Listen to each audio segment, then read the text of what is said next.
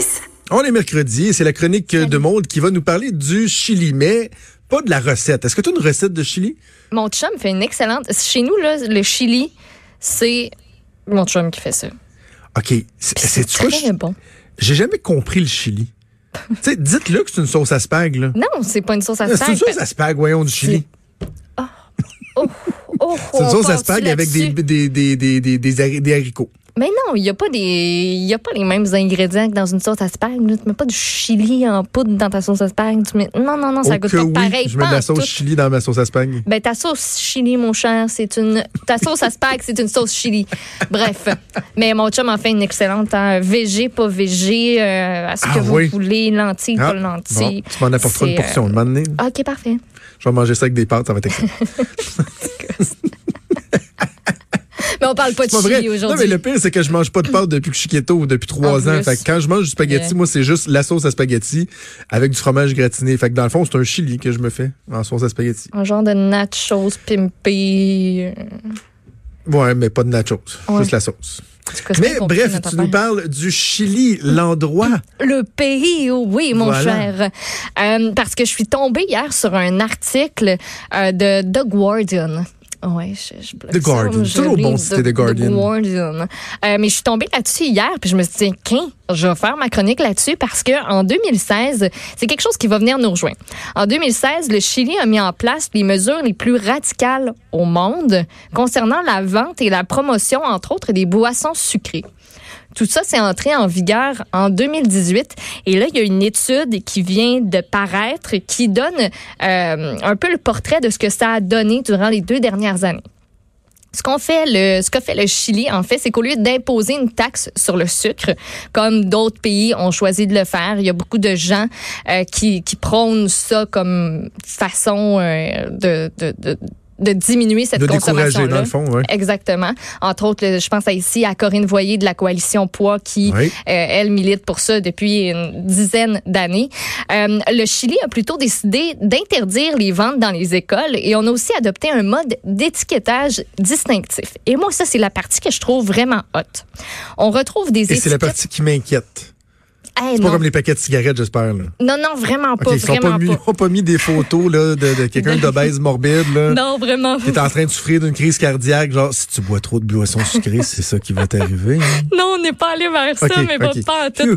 Euh, c'est c'est une petite étiquette, en fait, c'est une espèce de logo euh, qui est noir et blanc sur les produits pour dire, hey, ce produit-là, tu dois savoir que c'est pas santé. C'est pas santé parce que c'est riche en sucre ou c'est pas santé parce que c'est riche en On a aussi une étiquette qui nous prévient euh, par rapport à au fait que c'est riche en matières grasses. Donc, les boissons sucrées, les collations malsaines, les aliments emballés, tout ça doit porter une étiquette sur le devant de l'emballage si on respecte pas les normes qui sont établies.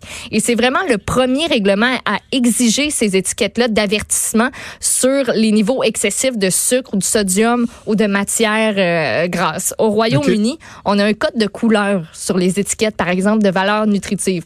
Rouge, jaune, vert. Donc, pour nous dire, et ça, euh, fais vraiment attention, trop de sel, trop de sucre. Euh, jaune, vert, on comprend que c'est ce qui, euh, c'est ce qui tend vers les, les, portions, les proportions les, les plus respectables. Donc, cette loi-là prévoyait aussi qu'on restreigne la commercialisation aux enfants des aliments ou des boissons euh, comme celle-là. On les a interdits de vente dans les écoles et les limites sur les niveaux acceptables de sucre, de sel, de matières grasses ont régulièrement baissé à mesure que les phases plus strictes du règlement étaient introduites. Donc, quand ça va faire deux ans, donc très, très bientôt, ça va faire deux ans, on va euh, autoriser euh, une quantité de sucre dans les aliments sans étiquette d'avertissement et on va passer de 22,5 grammes pour 100 grammes à 10 grammes pour 100 grammes. C'est quand même une grosse marche. Le sel, on va passer de 800 mg à 400 mg pour 100 grammes. Donc, on y va graduellement. Donc, plus ça va aller, soit plus les entreprises vont s'adapter puis vont faire en sorte que leurs produits ne se retrouvent pas avec cette étiquette-là. Tu veux pas avoir l'étiquette pour faire tes ventes, on s'entend?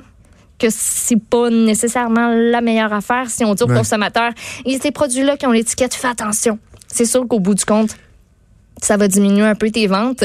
Et lorsque tout ça est entré en vigueur, la population du Chili consommait plus de boissons sucrées par habitant que n'importe quel autre pays dans le monde. On comptait le coût de tout ça en termes d'obésité, de diabète de type 2, d'autres problèmes de santé. Il y a des chercheurs d'une université de la Caroline du Nord qui ont publié hier les résultats de l'étude qu'ils ont menée. Ils ont constaté que les achats de boissons sucrées, tiens-toi bien, ont baissé de presque 25 au cours de la première phase des réformes, donc depuis un an et demi, 23,7% pour être précis. C'est fou, en un an et demi, là, c'est rapide. C'est capoté. Et pour une loi qu'on décrit comme étant la plus stricte au monde.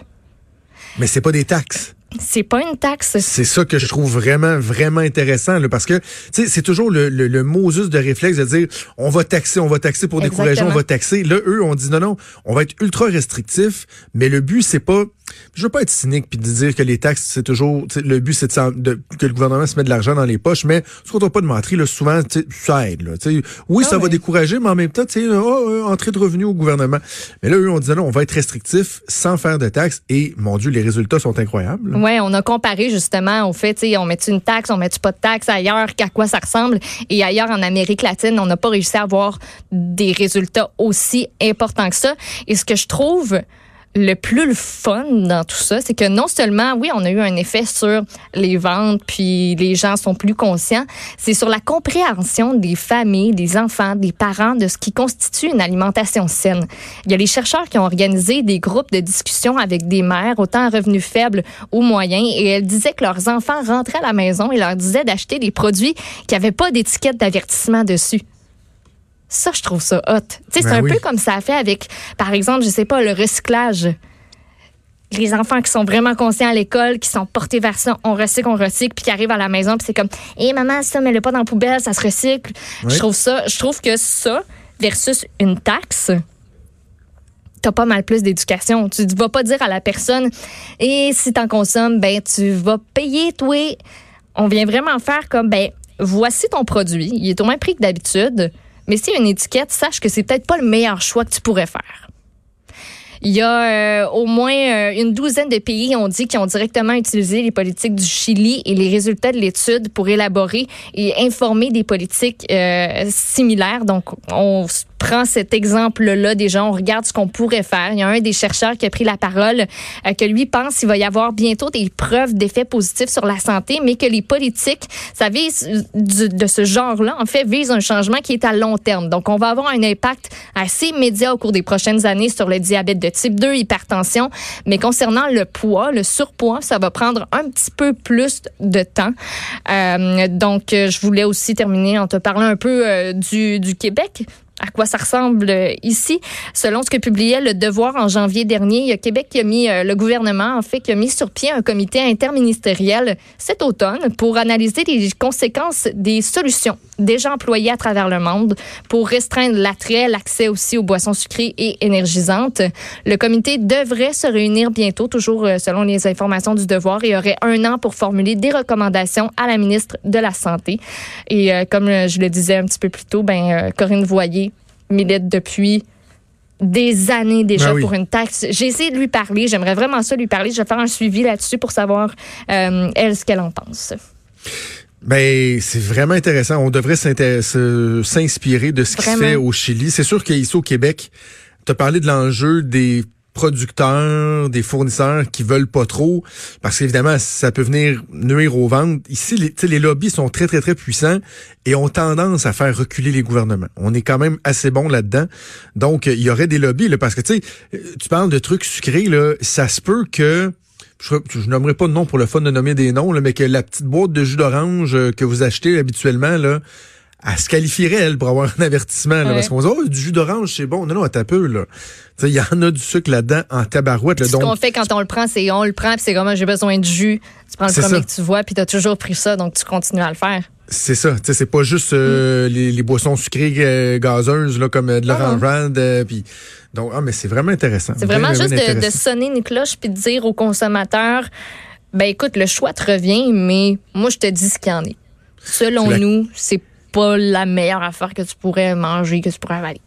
C'est la quantité de sucre que l'on euh, que l'on consomme, c'est incroyable. Oui, puis on s'en rend pas compte. Tu m'entends pas faire euh, l'apologie puis la promotion du régime euh, cétogène. Là, Même mm-hmm. fait trois ans que, que, que j'ai adopté ce mode de vie-là, parce que c'est pas un régime tant qu'à moi. Là, si tu vois comme étant un régime que tu fais ponctuellement, ça fonctionnera jamais. C'est vraiment une question de, de changer tes habitudes de vie.